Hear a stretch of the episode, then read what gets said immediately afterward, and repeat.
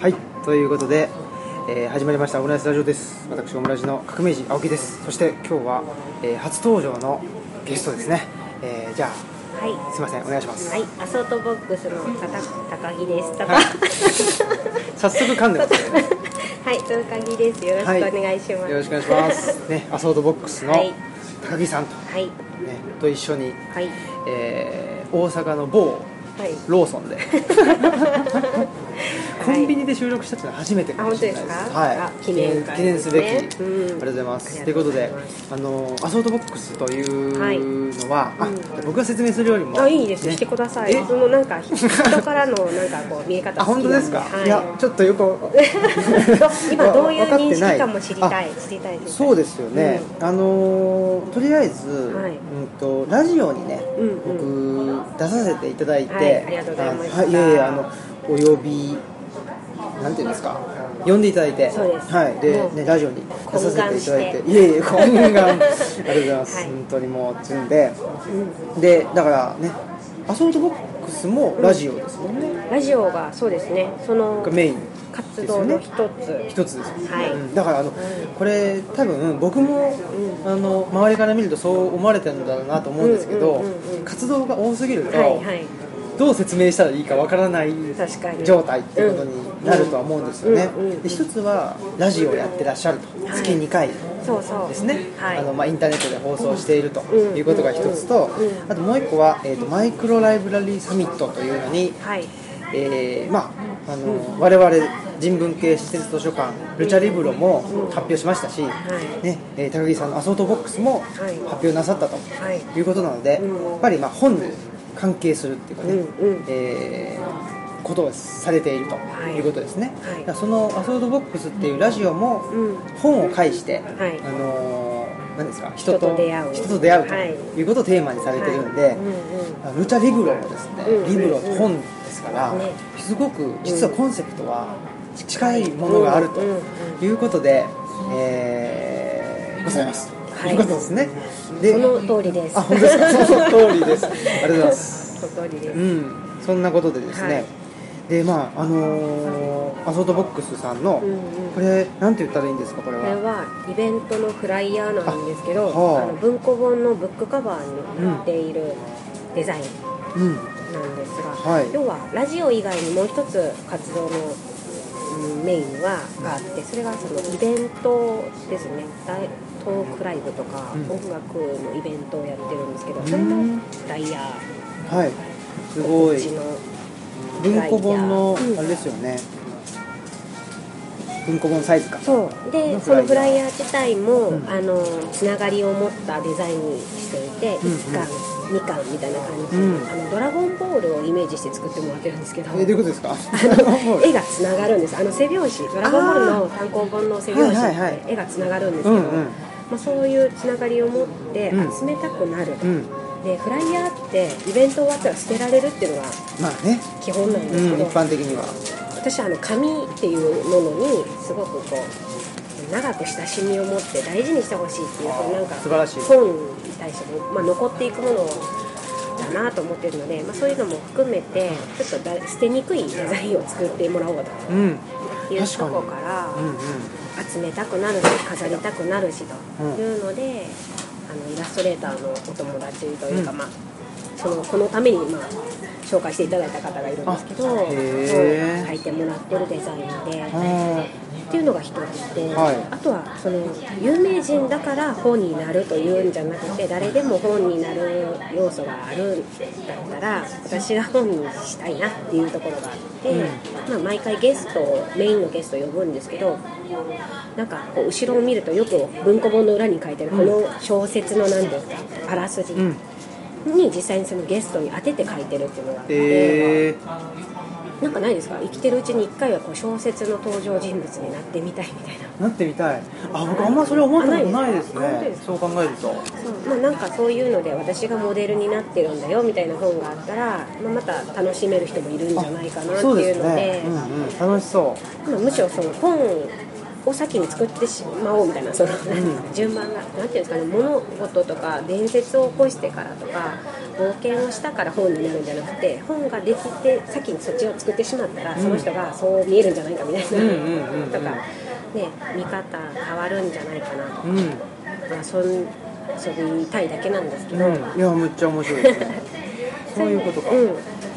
それでまあデザインから遊んでるっていうの,、はい。これはうんうん。イベント、イベントなんですよ。で情報は全部イベントの情報が載っている感じなんですけど、どういうイベントされたんですか？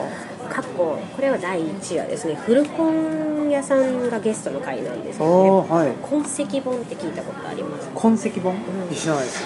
要は自分が持ってる本で何かマーカーを引いてしまったりとか、はい。あ折り込みとか、は汚れとか、うん。あとは何落書きなん。でもいいんですけど、書き込みがあったり持ち主の痕跡がついてるものをうん痕跡本っていうふうに呼んでる提唱してる方がいて、えー、古澤さんっていうんですけどね。はい。でその人が要は本来ブックオフとかで売ったら買ってもらえないうん古本に価値を見出したというので、素晴らしい。痕跡本から前の持ち主を想像してなんでこの本がここにたどり着く羽目になったのかっていうのを語ってもらう、まうそういうの趣味でずっと思っててそういうコレクションしてて実際にそういうテーマで本を出してる方でもあったのでその方に来てもらってへでそういう痕跡本っていうのにひもなんかこうテーマを合わせて音楽でもそれにちなんだ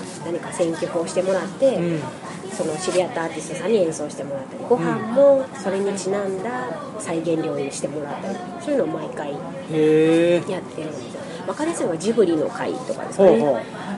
第2回目になんうん。かトガキっていうテーマでやったんですよ。はい。あトガキ。本をになった時点では見えなくなってる下書き部分に何が書いてあるんだろうっていうのがすごく興味があって、うん。でそういう作者の意図をちょっと覗いてみたいっていうところから、そのト書きまで読む劇団って人がいるんですよ。その朗読劇をしてる人たちでト書きまで読んじゃう人たちがいるんですよ。でその人たちを読んでジブリをみんながもう知ってるってことで、はい。ジブリを題材に朗読劇をしてもらったんですよ、うん。でそれにちなんでご飯はジブリ飯、うんあージブリ飯、うん、音楽もジブリにちなんだものとか。えージブリってねうんすごいそのうんご飯がねたくさん、はご飯を食べるシーンがたくさん出てくるんですね、う。ん。要はまあ本がテーマではあるんですけど本をそんなに読まなくなったなって人でも音楽は聴くぞとかうん。ご飯は好きだぞとか、うん。いろんなこうあの自分の興味を持てるきっかけのなんかものを散りばめておいてでまたじゃあ本手に取ってみようかなっていうきっかけを作るような素晴らしい。イベントですね。はあ。五感にこうんうグイグイ来るぞみたいなイベントあのー奈良うん。の大和郡山にあるそのうん。トホンさんっていうちっちゃい本屋さんがあるんですけどうんそれはそのトホンさんはなんとかトホンなんですよ。なんとかと、うん。なんとかあー。ブックス。はいはいはいはい、うん。で何かと本をあのうん。合わせてうん。でまあ本屋さんでなさってるんですけどなんかやっぱりねあのー奈良の県立図書情報館もそうですけど、んんうん本本が目的だったり本がゴールっていうんじゃなくて、本を媒介にして何かにたどり着くとか、あとはまあ何かを媒介にして、うん。でまたその媒介物として本を通過させるっていう感じで、あの本と親しみを、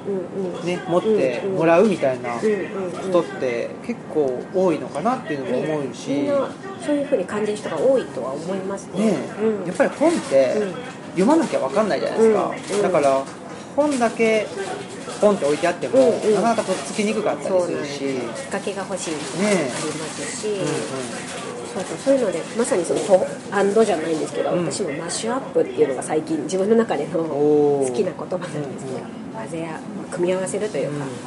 これとこれを掛け合わせることでなんかいい意味での化学反応が起きてすごく魅力的な今までなかった一面が見えるみたいなものが、のいいなと思っていて。うん。で、まあ、私は本を介して人と出会うってしてるのでその人の魅力を本を通じて知っていきたいなっていうのを今、メインにしてラジオとかもやってるんですけど。素晴らしいですね。なんか僕のやってるオムライスラジオよりもうんうんうんうん。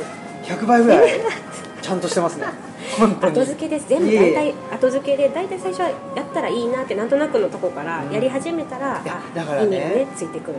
そうそう。でそれもなんか僕この前オムライスラジオがうん。230回ぐらいになったんですよ、うんで、うん。それをまああのボソッとツイッターでつぶやいたら、うんうん。なんかそれだけねあの、うん。まあ、続けてるってことが、うんあのまあ、素晴らしいっていうかね、うん。っていうふうに、うん。普段あんまり褒めてもらわないんですけど なんかあの褒めてもらったことがあって、はいはいで確かに、僕、まあ、オムライスラジオって僕一人でやってるわけじゃなくて、うんうん。最初3人で、うん。あそうですね。あ3人目そうなんですよ。そっか3人目っていうか最初うん。始めたのがうん3人だったんですよ、でどっから始めたかっていうとそのどういうラジオをやるかっていうと、うん。その打ち合わせを配信するっていう、あーすごいハードルを下げたんですよ。だからオムライスラジオのハードルってそこなんで、うんうんうん。とりあえずはその、ね、あの仕事場に、うんあの行くことがうんうん。重要みたいな、はい。一緒で、うんあのうん配信するっていう、うんその、水曜の朝7時に配信するっていうことがうん一番の,、うんあの目的。目的っていうか目標みたいになってて、そこが達成できれば。そうなんですよ、う。うん、まあだから誰が聞いてるとかね。うん誰が聞いてないとかもあんまり気にしてなくてそのやってる僕が楽しかったらいいっていううん。すごく自己中心的なはい感じでやってますのうんうん。からちょっとこのアソードボックスさん。自己中心的。いやいやいや。自己中心的ですよだからあれですよね。みんな最初は自己中心的かもしれないけどうんそれをなんだろうな他の人が面白がれるようにするっていうそのなんていうんですかね意識っていうかうんうん。それがなんかすごくあの感じ取れて素晴らしいなと本当に思います。ね、最初はやっぱこう自分しかないちょっとこうマニアックなうん。性癖に近い、うん。こう本との親しみ方みたいなのあるじゃないですか。そういうのをなんかこう誰かと共感したいみたいな部分があったとこからのスタートだったかもしれないですけど、やりだしてみるとやっぱりみん誰かみんな多くの人に喜んでほしいなってなるじゃないですか。でそうすると今度なんかお金とのか付き合いとか、ん。なんていうんですか。これを維持するための努力みたいなのが出てきてしんどくなるんですよ、うんで確かに。形だけ頑張っちゃうとしんどくなるのでもうその辺もお金を度外視して続ける方法を今、まあ、模索している途中ではあそうるんですけど。ね。そこですよね。うん。続けるためにはどうするかっていうのうん。でいろいろ考えていくってそう。で最初何のためにやるんだと。なったら別にやりたくなかったらやらなきゃいいのにっていうのがあってでもやらずにはいられないっていう風になると自分の責任でとか自分の範囲で済むだけだったらいくらでも自分がお金を、ね出せばいいというかその辺の多分基準って他のなんか野菜にすごい渋ってお金払わないみたいな、うん。この野菜高いなみたいなんじゃなくすごい平気で大きいお金出すと思うんですけど、なんかその辺はそういうもんなんだろうなと思ってて変にそういうあの高いからうんぬんみたいな話じゃなくてかけるとこはかけて。そうですよっていねうのは、あの僕その辺がうん、あの西宮から東吉野に引っ越した時にうん。結構大きく変わったポイントでうんうんうん。西宮にいた時はお金がなかったらうん。何もできないみたいな感じになっちゃってたんですよ。うんうんうんでまあそれがね、あのー家賃が高いっていうのがまあ一つあるんですけどん。それ以外にもなんか全てお金がないとうんうん。あのできないっていうふううん。にすぐ感じちゃったのかなと思っててうんうんでも東吉野に引っ越してその家賃が下がるとあのお金を使うべきところとはい。お金じゃなくてうんうん。ちょっと違った方法でとかねうなんか工夫で別にこれお金使わなくても済むわとかはいうポイントだったりがうん出てきてうんなんか自分の生活を組み立てられるようになったような気がするんですよね。まだ全然あのーきちっとはねできてないんですけどなんかそういうところがもしかしたら自由に感じてるのかなと思ってて。それは確かに。ありますね。なんかね毎月私もサラリーマンサラリーマンっていうの OL 時代。はい。終わって今自分で仕事を自由にこの日今日はここ行くみたいなシフト決めれる立場に今、うん。自分でね、まあ、シフトっていうのもあれなんですけど掛け持ちをしてて5つぐらい。あ5つ。そうそう。すごい。でもどこにも社員じゃないんですよどこのうん。場所もで来てもらえるだけでありがとうって言ってもらえるようなうん。人手が足りない人たちばっかりあでそういう中でもう毎日違うところに行って着せ替え人形のように制服が変わってうん。私は楽しんでるしやれることしかやらないんだけどそれでなんか成り立つ。で前の OL 時代と収入もそんなに変わらない。で自由な時間を自分で休みたい時は休めるしこうやって遊べる遊べるとか、まあ、自分の好きなこともできるし、ってなったら何だったろうなそこに固執してた、うん。それしかできないと思ってた自分は、うんみたいな、まあ、やってみてなんとかなってるんでよかったのかもしれないですけど、そうですね、うん。でも確かにうん、なんかなんていうのかな。あの内田先生、うんうんうん。内田達先生と話した時に、はい。そのうんうん貧すればドンスっていう、はい、すごい語呂のいいですね。なんか耳に残るそう。で、まあ、一般的には貧乏になるとうんうんうん。身動き取れなくなるよっていうことだと思うんですけどうんうん内田先生はそれをその、まあ、マインドの問題というか考はいえ方の問題でしかないんだと、だから絶対的に身動きが取れなくなる金額の水準っていうのは、まあ住むところによって違ったりするし、その人のお金のかけようによって実は変わってくるじゃないですか。でもなんかやっぱりさっきの話で、うん。お金がないとうん。何もできないんだっていうふうになっちゃってたっていうのはうん。すごく貧すればドンスだし、うん。あのそういう人ってものすごく多いし、うん。だからなんかこれができるためにはこれしかないって、選択肢が限られちゃってる世の中があるなと思って、それってすごく不自由だなと思ってて、なんかねだからその辺でそのラジオって、はいなんだろうすごくあの始める時の、うなんて言ったらいいんですかね。あの始める時にかかるんうんうん。お金だったり労力だったり、うんうんうんうん。っていうのが結構低いような気がするんですすよね。頑張らないそこまで頑張らないそうそうそう。頑張らなくてもいいっていう、うん、気軽に。そう、ん。だからそれがすごく面白いし、うんうん。うんあと通勤とかね、うんうん。その移動中になんとなく聞けるじゃないですか、うんうんうん別にそんなね真剣になって聞く必要もないしないか悪いけどうんな何かしながらができるですよね。ながら聞きっていうのができるし、それもすごい面白いなと思ったり、うん。最終どっかであのあるのは抱えあまり持ち込みなんですか持ち物を増やしたくないというか、いうのもあるの。責任でいうと変なちょっと違う見方もあるんだけどやってしまったら終われないっていうものもあるじゃないですかね。お家を買ってしまったら。ありますね。ね。とかそういうのでラジオも始めやすくて片付けやすいうん。とか、そうです。あんまり無理しなくても続けられるとかっていうのでなんか満たされる範囲はそこで満足度をちょっと自分の中の工夫次第で上げていけばいいんじゃないかなと、うんうんうんそれはなんか今でいういいものはいいもので価値があって例えば私アクセサリーとかは絶対職人さんとかデザイナーさんのやつをつけたい派なんですよ。あはい。自分で最近は作れるんですけど、まあ、それはいいものはいいというとそれはプロの人が作った方が素敵だろうっていうなんかのがあってなんかその辺であの全部が全部自分でやれる範囲でやったらいいっていうとそれこそ貧すればどうじゃないんですけど、うん。なんか自分の範疇の中のものでしかなくなっちゃって、もっと本当はいいものってあるのにそれを知らないからっていうなんかその本当はもっと先まで分かるのになっていうのはちょっともったいない気もしていて、そうですね。なんかそのうん、町に住んでてうんうんうん。村に越したからうんうん自由になったからうんうんうん。あのアンチ町みたいなはいはいはい。ねなっちゃうのもそれでやっぱ違うと思ってるんでうんうんうん。あのやっぱりいいとこ取りができる時代なのかなとも思ってて、まあ、あの町でできることは町でやるし、うんうんうんうん。村でしかできないことだったり、うんうん村の方がやりやすいことは村でやればいいしと一緒で、うんうん。多分ねその人によってはアクセサリーを自分で、あの作って自分でつける人もいるだろうし、それがねいい人もいるし、そうそういい人もいるしっていうん。でいいものというかその一般的にみんなが知ってるいいものも知っておく。知っておくだけでいいと思うんですけど別に。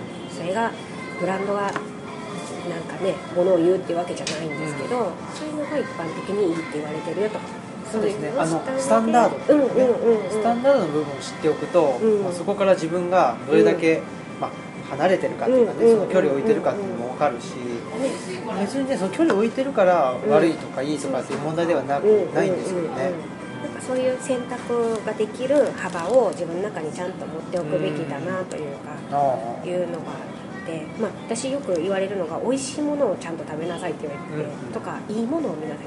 だからラグビーもあのプロのあのどこでしたっけ？すごいあの有名なラグビーの国あるじゃないですか。有名なラグビーオーストラリアとかうんそうそうそう。ニュージーランドかな。そうそうそうそう。なんたらブラック。あはいはい。ニュージーランド。ニュージーランドでしたっけ？マオリ族。のあそうそうそう。はいはい。あの人たちの試合を見てしまったらあの間違いなくラグビーの魅力が分かるだろまあね。うとか。うん。いういいものを知ってしまえば、うん。今まで全く興味なかったものとか全然こう引っかかりもしなかった魅力が分かればなんかいろんな、ね、自分の中の選択肢が増えてくる。高校ラグビー見るようになるとかラグビー一つなんか語れるようになるとか、だからなんかいいものを経験しようっていうのは絶対思っていて、経験した上でのそうですね。自分の落としどころうんみたいなのが確加減があっていいんじゃないかな。だからラジオもそうですしね。ラジオは、うん。なんかこの人のラジオが好きだったとかあるんですか？意外とない。ない？意外とななんいんですよね。でもラジオはあの自由に喋れるっていうところとあのなんていうんですかね聞かせる気手前相手のことをちょっと考えると、何ですか？そこまで負担なく嫌いなんか見なくていいところを見ても何ですか？こうちょっと意識を集中しなくても聞けるから、うんうん。あの片手間で聞いてくれたらいいなとかなんかちょっと引っかかってっていうそのなんかちょうどいい距離感それこそなんかあの踊り場的な、ね、土間のような人間になりたい私ですから、うん。あのドマのようなね。私土間のような人間内側とも外側ともそうそうそう母屋とも離れとも言えるようなその距離感で自分相手が好きにその距離を決めてくれたらいいなっていうところでラジオってちょうどいいよね。テレビだったらこうしっかり見ないとっていう、なんかあるじゃないですか動きを抑えてしまう。うん。僕テレビがねちょっと苦手なんですよ、テレビって見ちゃうんで、そう。動けなくなっちゃうそうそう。ハマればねガッて見ちゃうんで。ちょっとだから影響力が強すぎると思うんですよねテレビってね、そういうのが、まあ視覚的なメディアってね。うん、かといって本ってなってもいろいろなんかちょっと自分の想像に任せなきゃいけない部分があると、知識が足りなかったりして変な誤解をする部分もあるから、うん。まあなんとなく本もテレビとしてちょっと入り込まなきゃ読めないっていうのがあるんですけどね、うん。目をこうそっちに向けないとみたいな。ああそうですね。あるからそういう意味で耳だけで聞くっていうのはある意味ちょっと気軽でいいなっていう。僕もだから、うん、文章を書くとか、うん。論文書くっていうのって結構ハードルが自分の中で高くて、うんうんうん。でも喋るっていうとだいぶハードルが低くなるので、そればっかりやってるっていうところがあって、うんうんうんうん。でも文章も書いてみると、うん。文章で書いたことって、なんかすごいすっきり喋れるなっていうのがあるんで、まあ、文章を書くっていうことは、うん。なんか自分にとってうん。スストレッチとか筋トレみたいなイメージでやってるかもしれないですね。文章を書く方がちょっと難しく思うんですけど私は。あ僕もそうですよ。思います。でもうんストレッチになる。そうですね。ストレッチストレッチっていうかな、うん、なんかこういろいろ日々話してることの中でこうそういうなんかなんですかその前短歌のワークショップでやったんですけど、はい。小説の冒頭文ぐらいのボリュームの世界観を最初にザーって書くんですよ。それが要は「しゃべる」っていうボリュームでわーって喋った中で31文字に収めたい大事な言葉だけを抜き取って短歌にするっていういうワークショップを一回受けたことがあってあそれってすごいなって実は31文字しか見てなかったら、うんうん。これ書くのすごい大変なんですよ。いいことなんか31文字で短歌ってなるんですけど。なんかそのこれだけの量をの中から厳選してるっていうだけでなんかそのてしんどさもないし、うん。作るための。書くって結構そのなんていうんですかね言葉を選ばなきゃ面白いことを一発で言わなきゃみたいなプレッシャーから逃れられるというか。ああそうですね。いう意味で。いやでも同じような感じですね。その僕がストレッチとかうん。筋トレって言ってるのは、うんうん。なんか喋るのって、脳からうん。直結して喋ってるんですよ、はいはいはい。なんかあまりこうあまりあの咀嚼せずというか。そうですね。咀嚼せずにそれがいいのか悪いのかあれですけどなんかわーって喋っちゃってるから、うんうんうんでもストレッチとか、あの筋トレっていうと、うん。筋トレもあんまり僕好きじゃないんですけど、うん。ストレッチなのかな、うん。あの全身を使ってうん。うん書くから多分まあ深みがー。僕の感覚としてはうん。深みとあか、負荷はかかってますね筋トレだからね。そうそう とかなんか、ね、その短歌の場合は、うんそのうん。周りの部分がうん。まだまだあるわけじゃないですか、うんそこその周りの部分まできちっとうんうん。書いとかないと、うんうんうん。なんかその海面のはい上のね、うん。あの氷山のそうそう氷山の水面以下に見えてないそうそうそうそう。でもその水面以下の部分をきちっとするためには、うん。まあやっぱり文章を書くってすごく大事だなっていうのは経験的には思ってるんですけどなかなかねすそういうこと。ごい量書いてますよね。言ってもね。うん。論文にしかり何にか書くってすごい量じゃないですか。うん。でもね。そうですね。ね。ですけど、うなんかまあそれの弊害みたいなのもあって、ん。なんか小説とかうんエッセイとかって論理的じゃなかったりするんですよ。あでそれが面白かったりするんですけど、えー。論文を書きすぎてると、う論理的に一個一個、あはいはい。あの A があったら BB があったら C みたいな感じで、うん一個一個論理を追っていかないといけないって思いすぎちゃって、うあんま面白くないっていうことがあって、うんうんうんうん。だからその辺を、まあ文章の書く上では今後の課題かなとも思ってて、うんなんかね論理を飛ばしてーうんいいっていう、まあ、だからそれが多分文章の中でより自由になるっていうことが課題なんだろうけどなるほどな。なかなか難しいですわ。あでもラジオって気軽でいい魅力もあるんですけど言われてみたらその本にしたら思ってることとか言いたいことが全部伝わるんだけどそれを限られた時間で収めなきゃいけないっていうなんかちょっと負荷がかかってるなとは思ううん。それこそ SNS で Twitter の文字数で何かを伝えて表現して伝えなきゃいけないって時に本だと長すぎるし、うん。論文でももちろんそれが論理的ではあるにしても今の人たちはせわしすぎて読み込めないと。でも伝えて引っかかるものをこうね残したいと思ったら結構うん。そのなんていうんですかね短いものの中に収めるなんていうんですかことって訓練がいるなとか思いながら、まあ、ラジオでそれをちょっと練習してる気はするんですけど、はあ。でもうん。僕はなんかオムラジうん。オムラジ聞きましたとかはいはい。言ってもらうときにうんうん。よく聞くなっていうかねその まあずっと聞いてるわけじゃないんですけどうんうんうん。30分ってうんうんなかなかの時間じゃないですか。結構あの無音のとことかもありますもんね。そうそうそうあったり。なんかあの猫さんとかがうん。あのちゃちゃちゃちゃってあそうそう。ね トラブルもありますそうそうそういうのもあるうん。あるしだから結構な時間をねうんなんか結構なじねなんか皆さんの時間すいませんみたいな感じでちょっとうん。思ったりもししないことはないんですよ。しないことしはない。ことはないあんまり思ってないかもしれないけうんど、だからねいやあのありがたいなと思ってるんですけどね。ちょうどいいですね。なんか旅旅の時うん、に。うん、2時間以上の移動の時ぴったりですよ。ああそうですか。うんしかもなんか30分っていう感覚がだいぶその海外ドラマも30分が大体こうペースなんですけど、うん。そのなんか1話完結なんですよ全てが。うん。続きがないからしんどくないんですよ、うん。1話見忘れてもいいしこれの回だけ見たらいいっていう、うん。そのなんかすごいそのサイズ感が好きででラジオも30分。でオムラジさんってたたまに長いの1時間ぐらいありますけどうん。まあ、それ2話見た感じだなみたいな そうですね。あ覚でなんか全然無理がないあですよ。なんかその辺はねいいボリュームなとうん。ころがありがたいですね。本当に。ありがとうございます。これはいはい。またふと気づいたこと聞いていいですか、はいはい、大阪にわかさんははい。もう名乗るのはややめちゃったんですか？やめたわけじゃないんです。屋号では屋号なんです屋号ですよね。個人でイベンターをするとかの屋号、んうん。要は本名を使いたくなかった時期にうん。作ったものなんですけど、あまあ、これも意味があって、はい。あの司馬遼太郎さんの「はい。にわか」っていう本からもらったんですけど、その「どつかれ屋」っていうはい。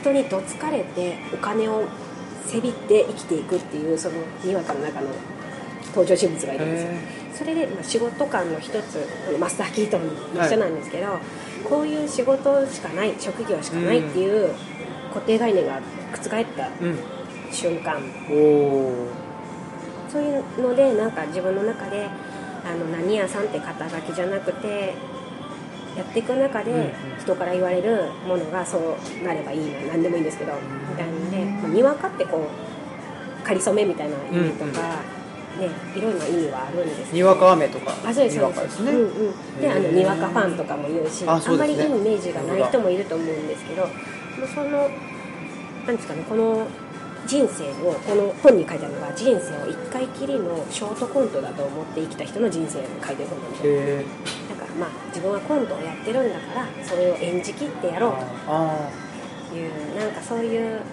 見方って面白いな、うんでその中で自分がピエロじゃないけど必要な役割を演じていって生きていけばどんな仕事だろうができるんだぞうんっていう生きでも方を、うん副業ができる人って、うん。そういう考えじゃないとうん。できないと思います、今私の仕事何ですかって言われたらパソコンで文字を入力する仕事ですっていう。漠然とあれですけどでも本当にでもそのいろんな場所でそれをやってるそう。それがあるところに行けば医療事務の仕事であったりクラークって言われるような仕事の時もあればその占い師さんの事務所でなんかおメイドみたいなへ 事務やを事務をやってるんですけどそこではなんか先生の言われたものを文字起こしするとかあなんせパソコンに文字をひたすら入力して出力するっていう仕事は今のなんか傍から見たらそういう作業をしてるんですけどだから私は医療事務なんですみたいな医療事務でしかみたいな考え方は全然なくて、うん。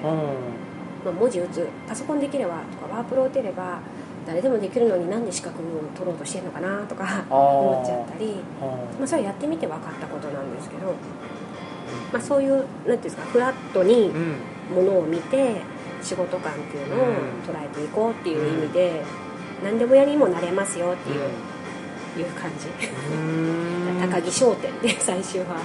なるんじゃないかな。そうかもしれないですでねそれをなんかあいいですね。いなんですか土木建築屋さんの言葉で撤退さんっていう言葉があって手伝い屋さんっていうとこから撤退さんって言われて要は昔は何でも人ってできたからちょっと手伝ってよっていうので簡単に家をちょっと直しちゃったり物を作ったりとかする人がいたと。でそういう人たちが、まあ、必要とされてというか、まあ、いい関係で暮らしてた時代っていうのがあるっていうのを聞いていいなと思ってて。そうですね。そういう誰かにとっての手伝いさんであればいいなとか誰かにとっての土間であればいいなとか、うん。あんまりこうだって決めずに、うん。その時々で必要とされる位置にいようというかいう選べるなんかそういう柔軟さを持ちたいなうん。みたいな、だからにわかでいいと思ってるんですけど、あんまり言われないですからねこれね。え？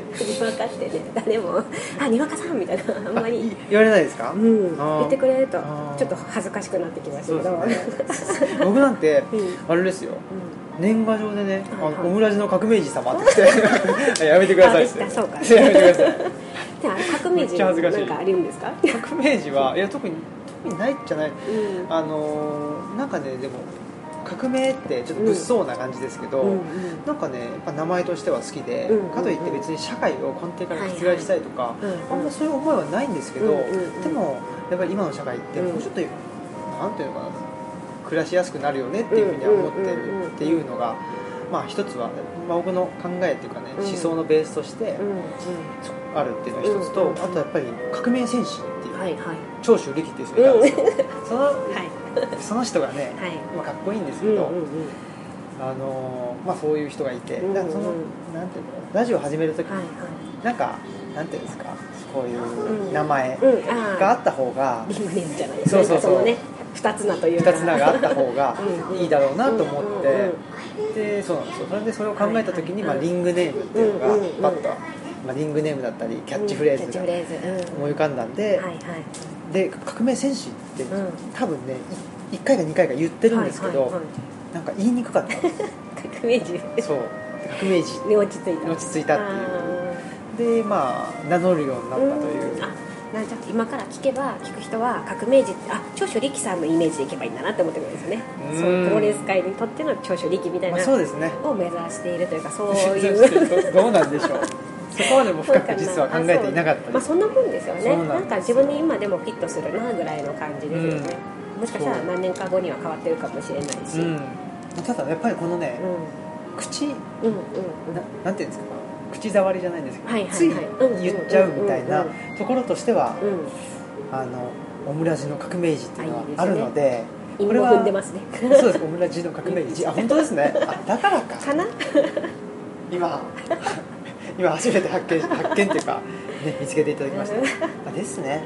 そういうことか。うんかな。ライミングをねそうそうそう。ライミング合ってるか知らないけどそういうのも必要ですよ重要ですよね、うんうん。でそれって日本語って漢字から入っちゃうはいじゃないですか、漢字の意味とか考えちゃいますけどもともと明治以前っていうのは漢字とかどうでもよかったわけで、ね、だからあの口に出してうん。どう聞こえるかっていううんことの方が重要だったわけじゃないですか、うん。ね、だからまああの言霊とかいう言葉もありますけど、だからやっぱり、声に出して、うんうん。何でしたっけ？なんとかする日本語じゃないですけどどんどん声に出していった方がうんうんうん。いい気がしますね、いいですよ、うん。ね、やっぱこう喋る機会ってなかなか日常少ないですよね。ね。こうこういう話をねしていい場所っていうのがないから、そういう提供してるルチャさんはあ 貴重と思いながらね。でもこのラジオっていう距離感もすごい好きで、ね、うん行かなきゃ聞けないって結構ハードル高いんですけどね。そうですね。そうそう。でもその手前でちょっと近い距離を感じられるっていうのから行ってみようっていうステップはすごくいいなと思ってて。です。あの餌です。蒔絵みたいな。いやでもそんな。パンのくずみたいな。パンのくずそんなような感じですからいねやでもそういうのがねあの誰でもできるっちゃできるんで、うん。あのね、それこそいろんな人がイベントやってるじゃないですかトークイベント。やってますよね。だから同じ日にいっぱい重なっちゃって、行けるところを選べ選ばなきゃいけないみたいな人もいるぐらいだから、それもなんかもったいないなと思うから一箇所でやったらいいのにぐらいに思っちゃう時もあるんですけど、ね。まあ、それはみんなそれぞれ選択されるものなのですね。誰かのためって最初になるよりも、まあ、戻ってきて、うん。自分がやらずにはいられないってうん。やって満足するってところに、まあ、最初立ち返ってくる気はするんですけど。そうですね。だからあのーみんながみんなうん。やった方が僕はいいと思ってるんですけど、うんうんうんやる場所がうん。大阪とか、うんうんうん。なんかちょっと集中しがちじゃないですか、うんうんうん。これがもうちょっとね分散したらね。